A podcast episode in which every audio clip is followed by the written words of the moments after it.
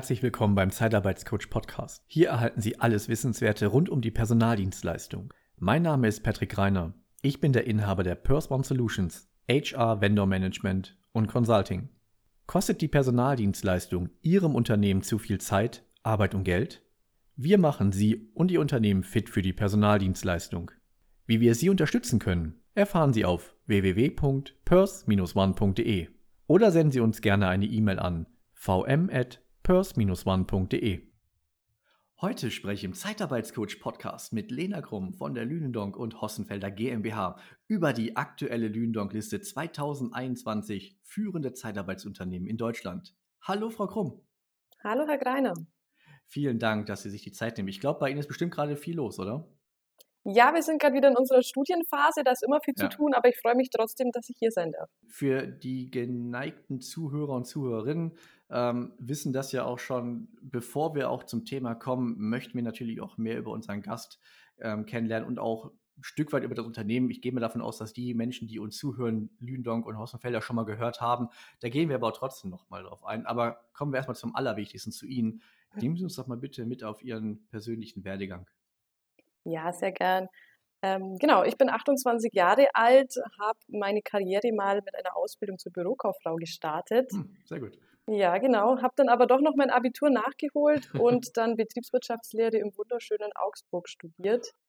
Nebenzu auch immer so ein bisschen gearbeitet. Man muss sich ja doch irgendwie auch finanzieren können. Das stimmt voll. Und da habe ich auch schon mein Interesse so für die Beratung eigentlich entdeckt, damals neben dem Studium. Ja. Und mit einer kleinen Zwischenstation bin ich dann seit 2018 jetzt schon bei der Lündonk und Rossenfelder GmbH. Wir tun jetzt einfach so, als, ähm, als, wir, als ob wir Zuhörer und Zuhörerinnen hätten, die da doch nichts von gehört hätten. Was, was machen Sie dort mit Ihren Kollegen und Kolleginnen?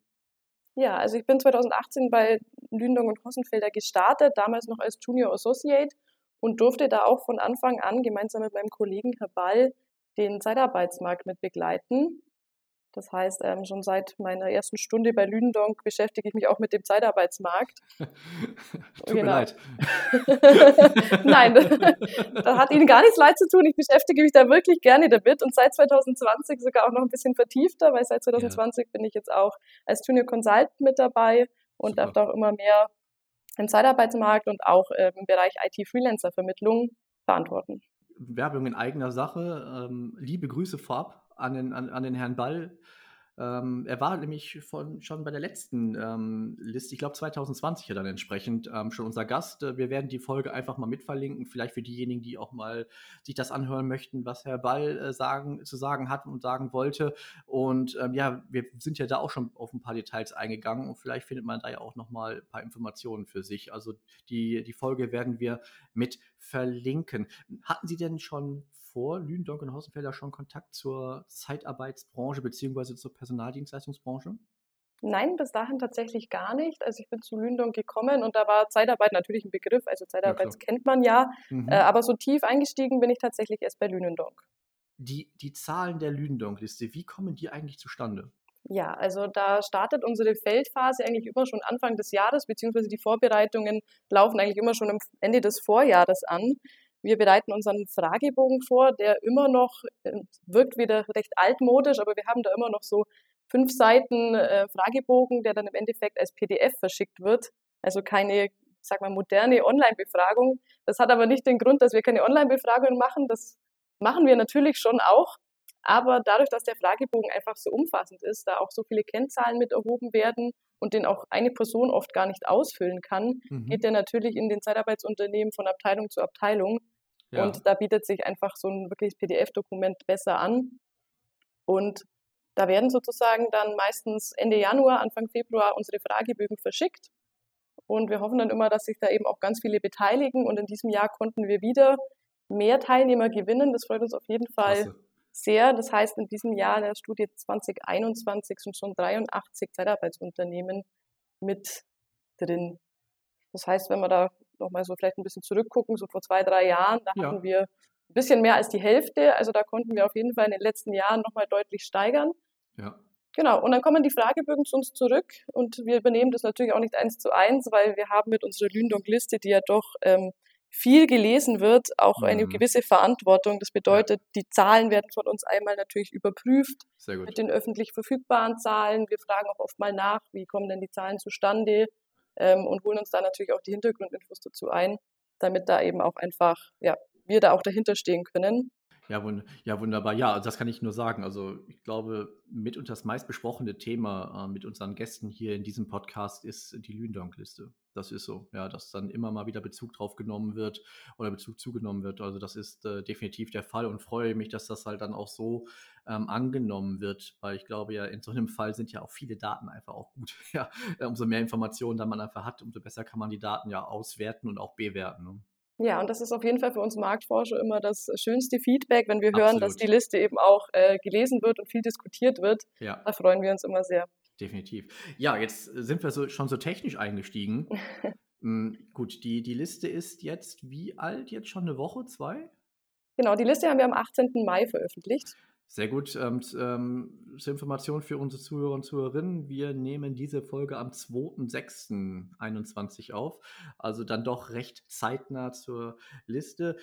Vielleicht auch da noch schon mal als Disclaimer, wir werden jetzt nicht alle Zahlen durchrattern, jetzt nicht alle 25 Dienstleister besprechen mit ihren, mit ihren KPIs. Ähm, die Liste, die können Sie sicher ähm, ähm, ähm, runterladen. Wir werden auch da den Link mal mit ähm, in den Beschreibungstext ähm, verknüpfen, sodass Sie sich die auch, sollten Sie die noch nicht haben, sich die anschauen können. Aber jetzt für diejenigen, die sich das noch nicht angeschaut haben, was äh, gab es denn da jetzt dieses Jahr Neues? Ja, also wie Sie schon gesagt haben, ich glaube, die Liste, die brauchen wir nicht einmal vorlesen, die kann sich jeder kostenfrei auf unserer Webseite runterladen. Ähm, vielleicht vorab nochmal ganz kurz, Gerne. vielleicht gibt es welche, die die Lündong-Liste so noch nicht kennen. Was ist denn die Liste überhaupt? Also im Endeffekt ist sie nichts anderes als eine Aufstellung der größten Unternehmen im Markt für Zeitarbeit, sortiert nach der Umsatzgröße. Das bedeutet, wir haben einmal die Umsatzzahlen für 2019 und 2020, aber auch die Anzahl der internen Mitarbeiter und die Anzahl der Mitarbeiter im Kundeneinsatz, also die Zeitarbeitnehmer. Genau, und ähm, wir können da gerne auf die ein, das ein oder andere Unternehmen eingehen, aber man kann vielleicht ganz generell zuerst nochmal was zur Entwicklung der führenden Unternehmen im Markt sagen. Und zwar ähm, haben die führenden Unternehmen im Corona-Jahr 2020 im Durchschnitt einen Umsatzrückgang von 16,4 Prozent gegenüber dem Vorjahr verkraften müssen. Ich glaube 1,8 Milliarden weniger ne, in, in Euro. Ja, das kann ganz sein, die, kann gut sein. Die Zahl habe ich jetzt gar nicht so im Kopf. Ähm, aber bei den Top 25 sind es eben 16,4 und wenn wir da die Gesamtheit der Studienteilnehmer angucken, diese 83, dann Mhm. ist sogar noch etwas mehr. Wahrscheinlich mehr sogar, ja, genau. Genau, gut, ab- dann ja. vielleicht Hm. mehr, so um die 17 Prozent. Ähm, und das ist natürlich besonders, weil dieses Corona-Jahr schon auf ein Jahr folgt, 2019, wo er auch schon eher schwach war mit etwas über 8 Prozent Minus. Ja, das war einfach die damals schon die schwächere Nachfrage, die schwächere Konjunktur und auch immer noch die ja, Resultate der Arbeitnehmerüberlassungs, des Über- Arbeitnehmerüberlassungsgesetzes, der Neuregelung. Das hat sich da 2019 schon ausgewirkt, ist natürlich 2020 auch nicht äh, verflogen. Aber wir können das Jahr 2020 auch nicht einfach so als ein Jahr betrachten, sondern das muss man fast so ein bisschen aufstückeln, weil wenn man zurückguckt, wir beobachten den Markt für Zeitarbeit ja schon seit 1999, ähm, hatten wir die Finanz- und Wirtschaftskrise 2008, 2009 und damals waren es über 23 Prozent Minus, dass die führenden Unternehmen damals äh, Rückgang hatten. Das heißt, die Corona-Krise jetzt hatte eigentlich weniger starken Einfluss als damals die Finanz- und Wirtschaftskrise. Warum ich diese Frage, die, die Sie gerade auch schon selbst beantwortet hatten, was ist eigentlich versteckt hinter der Liste, das waren ja auch alles Themen, die wir mit dem Herrn Ball auch besprochen hatten, besonders auch bezüglich, was steckt hinter der Studie. Jetzt habe ich gerade, als Sie darüber gesprochen haben, was in den letzten Jahren eigentlich ähm, abgelaufen ist oder wie die Verläufe dort waren, ist diese, sind diese Verläufe dann in der Studie zu sehen, dass man sich da, dass man da einen Chart hat über die, über die, über die Entwicklung? Ähm, weil ich glaube, das wäre auch mal ganz interessant, sich mal die Entwicklung der Top 25 im, im, im Zeitverlauf mal anzuschauen. Ja, auf jeden Fall. Also unsere Studie ist ja viel mehr als die Liste. Die Liste Genau. ist ja im Endeffekt nur eine Auskopplung davon. Ähm, das heißt, ähm, wir betrachten in der Studie den kompletten Markt im Rückspiegel, weil einfach die Zahlen für 2020 eben dann die Bela Zahlen sind, die auch belastbar sind und gucken daher auf Themen und Trends. Und dadurch, dass wir den Markt auch schon so lang analysieren, äh, haben wir natürlich auch die Daten in dieser Zeitreihe. Ähm, also in unserer Studie sind ganz, ganz viele Langzeitauswertungen mit drin, auch äh, alle möglichen als Charts und auch kommentiert. Das heißt, wir sehen da auf jeden Fall auch die Umsatzentwicklung auch mal äh, im Vergleich zur BEP-Entwicklung als Langzeitchart. Lassen Sie uns aber nochmal zurück auf diese aktuelle Liste kommen. Wer sind mhm. denn die Gewinner und die Verlierer in der Liste? Ja, Gewinner und Verlierer kann man gar nicht so wirklich sagen. Also im Endeffekt, äh, wir hatten seit letztem Jahr, werten wir unser Studiensample auch aus nach Unternehmen, die besonders erfolgreich waren. Also einerseits die Unternehmen, die äh, eine starke Umsatzrendite hatten und andererseits die Unternehmen, die auch ein starkes Wachstum hatten. Äh, Im letzten Jahr hat man da deutliche Unterschiede gesehen, auch mit anderen Auswertungsgruppen. Da gab es ja schon die Unternehmen, die mehrheitlich qualifizierte Unternehmen, äh, mehrheitlich qualifizierte Zeitarbeitnehmer verliehen haben, die mhm. da schon stärker gewachsen sind als die mit mehrheitlich nicht so qualifizierten ich, Personal. Ich meine mich äh, zu erinnern, dass Hayes äh, relativ stark da ähm, positioniert war damals. Genau, oder? genau, auf jeden Fall. Die hatten ja im letzten Jahr, die waren nicht immer wir nennen es manchmal das Wachstumswunder der Liste. Äh, da hat ja jeder immer drauf geguckt, weil Hayes hat es ja doch immer wieder geschafft.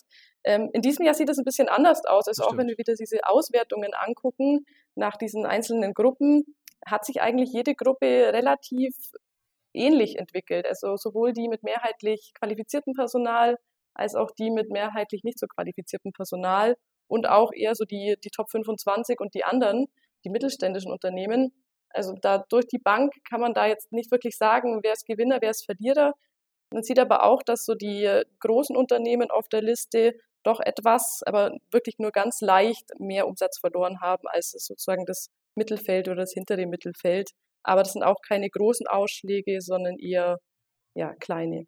Aber also ich selber bin ja kein Marktforscher, habe natürlich jetzt auch nicht alle, alle Zahlen vorliegen, würde aber jetzt erstmal sagen, das ist wahrscheinlich, weil ja auch Corona auch jeden Dienstleister betroffen hat. Ja, erstmal grundsätzlich. Wie jeder damit umgegangen ist und umgehen konnte, ist dann wieder was anderes, ja. Aber ich gehe davon aus, dass das einfach darauf zurückzuführen ist, oder? Ja, auf jeden Fall. Also das Corona kam ja eigentlich wirklich recht plötzlich und es hat ja wirklich äh, alle gleichermaßen im Endeffekt betroffen. Ja. Und da wahrscheinlich auch nochmal der Unterschied einfach zur, zur damaligen Krise, das war alles äh, doch eine andere, andere Krise. Im, Im Zuge meiner Vorbereitung hatte ich mal für mich Amadeus Fire und ähm, die GI Group für mich als Anführungsstrichen äh, weniger Verlierer ja, ähm, ähm, äh, für mich mal herausgeschrieben. Können Sie das bestätigen und falls ja, warum? Ja, also wenn wir uns die führenden 25 Unternehmen angucken, stechen die beiden Unternehmen natürlich heraus, die Sie gerade genannt haben. Und zwar sind das die einzigen beiden Unternehmen auf der Lündong-Liste, die eine Umsatzsteigerung erzielen konnten. Jetzt, äh, man ist ja dann relativ geneigt ähm, zu fragen, was haben Sie besser gemacht oder anders? Können Sie das eigentlich auch sagen? Kann man das ableiten? Man kann auf jeden Fall was ableiten, weil das sind auch zwei Unternehmen, die nicht nur organisch gewachsen sind, sondern auch anorganisch. Das bedeutet, beide Unternehmen haben im äh, Vorjahr eben Unternehmen übernommen und äh, konnten auch zum Teil eben dadurch ihren Umsatz steigern. Bei der Amadeus Fire waren das ja eben die Weiterbildungsdienstleister Comcave Holding oder Comcave und auch die GFN GmbH. Und die GI Group, die hat die ähm, Workservice Deutschland GmbH übernommen ja. und dadurch eben auch den Umsatzsprung geschafft.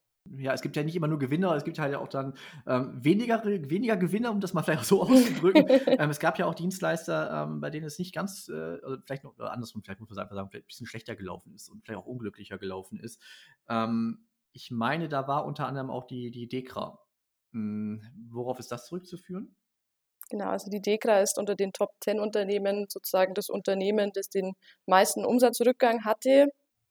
Ähm, man kann nicht genau sagen, woran es liegt. Die hat es einfach ja da mehr erwischt. Wir können da noch nicht genau sagen, worauf jetzt das zurückzuführen ist. Kommt natürlich auch mal ganz darauf an, in welchen Kundenbranchen die Unternehmen tätig sind. Ähm, sind sie überwiegend bei Automotive tätig, dann haben wir da natürlich schon gesehen, ähm, ja, die hatten da natürlich anders zu kämpfen als Unternehmen, die äh, Kunden hatten wie die Pharmaindustrie oder eben auch viele ja, Verkehrs- und Logistikunternehmen.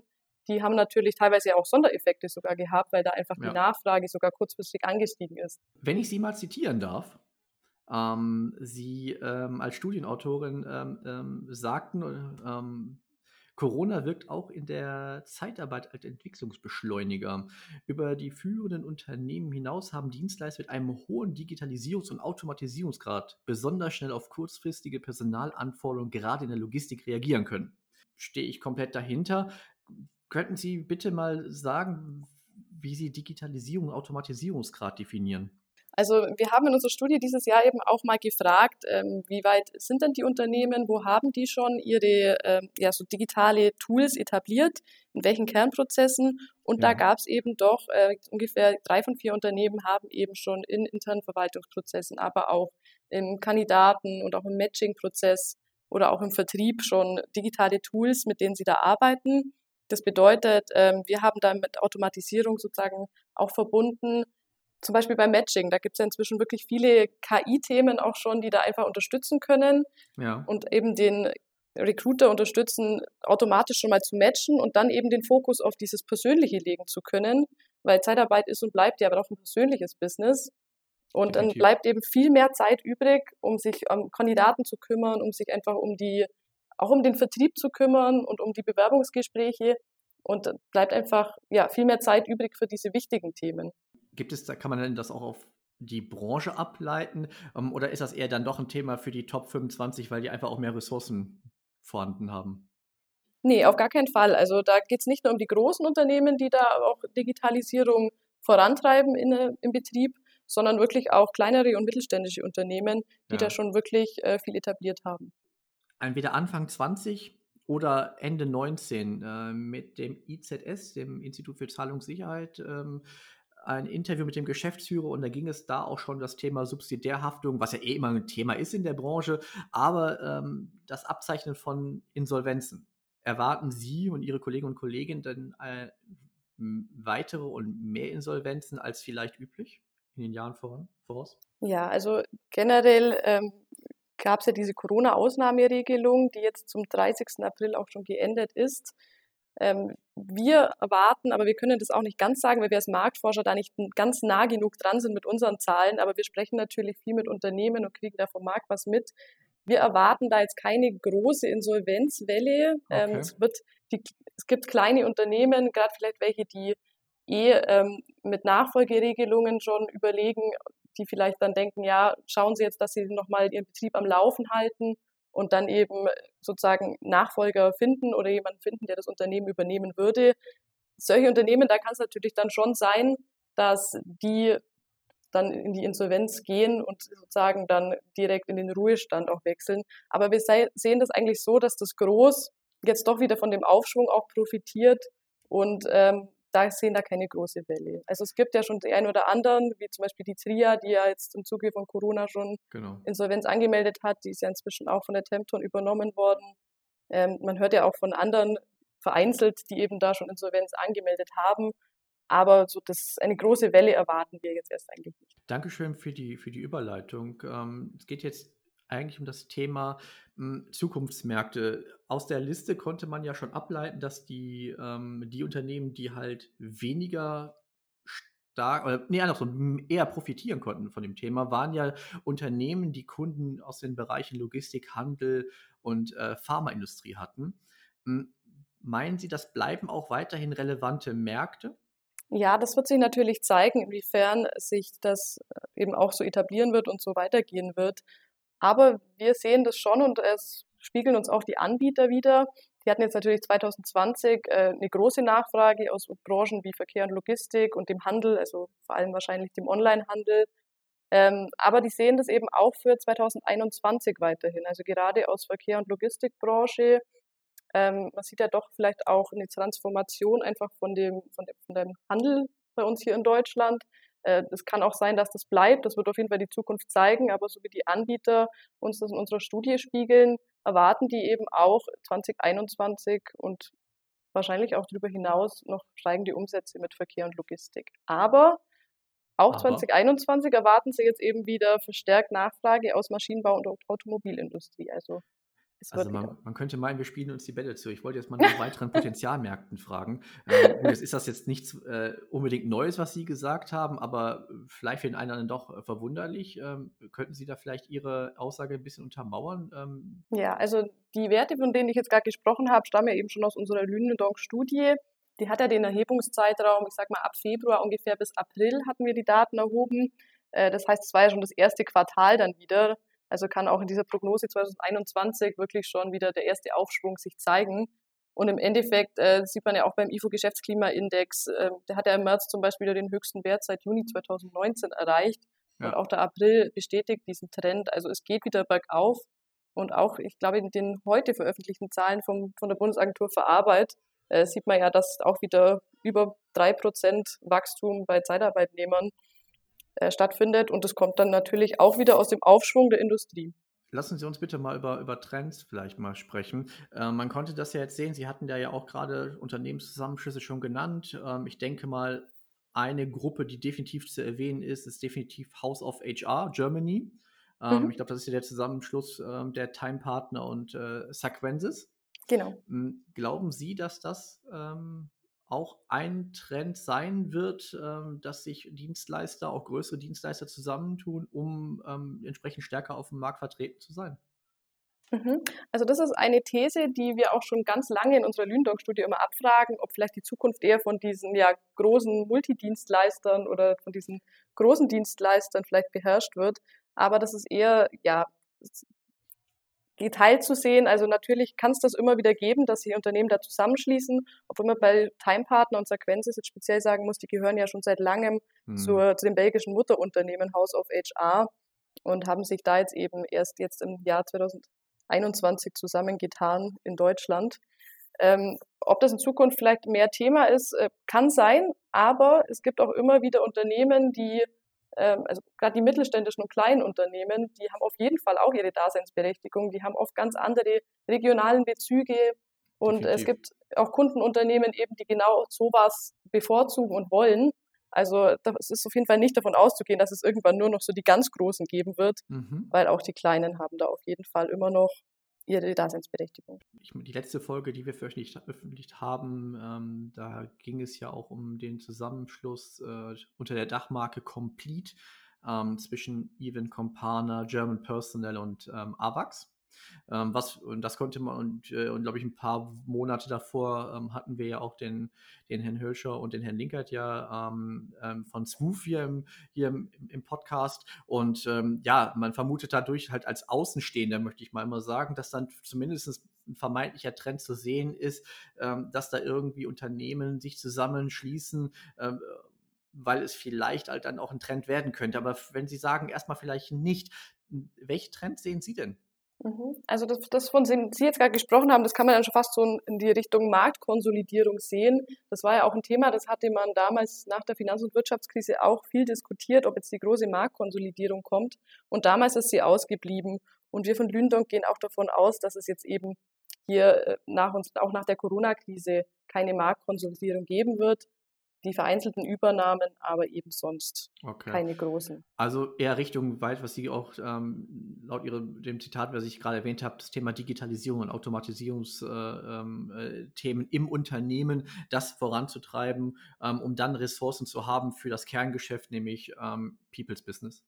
Ja, genau, auf jeden Fall. Das ist ein ganz wichtiger Trend, die Digitalisierung.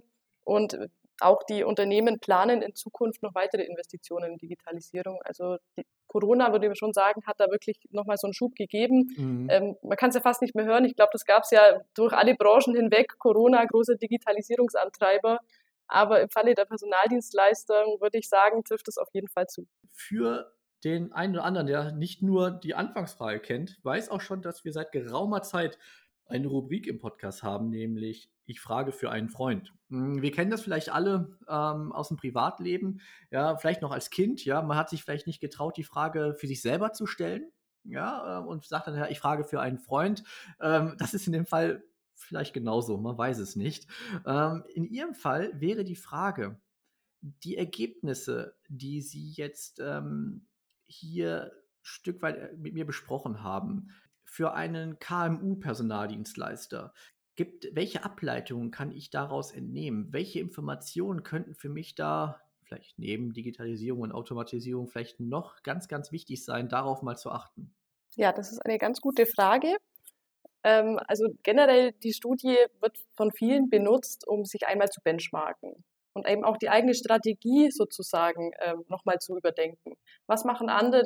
Wie, wie verhalte ich mich? Wie entwickeln sich die anderen.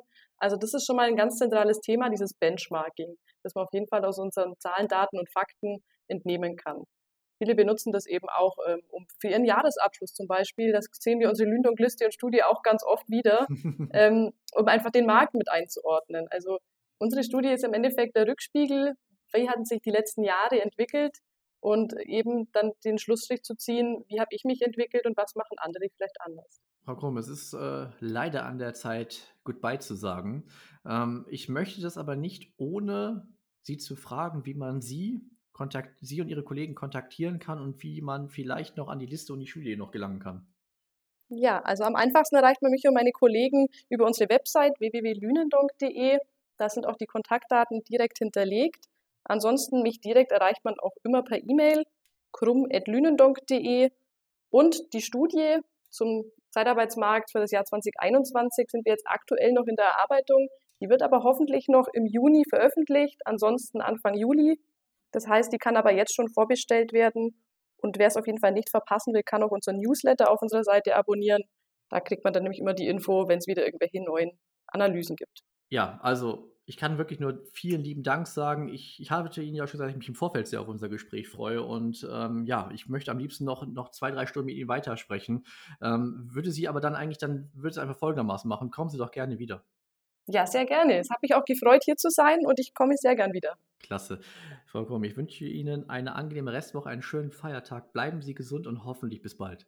Ja, bis bald. Tschüss. Weitere Folgen finden Sie überall, wo es Podcasts gibt und auf unserer Homepage www.pers-one.de. Möchten Sie uns unterstützen? Dann abonnieren, kommentieren und teilen Sie unseren Podcast auf Ihrer Lieblingsplattform oder schauen Sie gerne mal bei Patreon nach. Den Link zu unserer Patreon-Seite finden Sie ebenfalls im Beschreibungstext. Vielen Dank, Ihr Patrick Reiner von Purse One Solutions.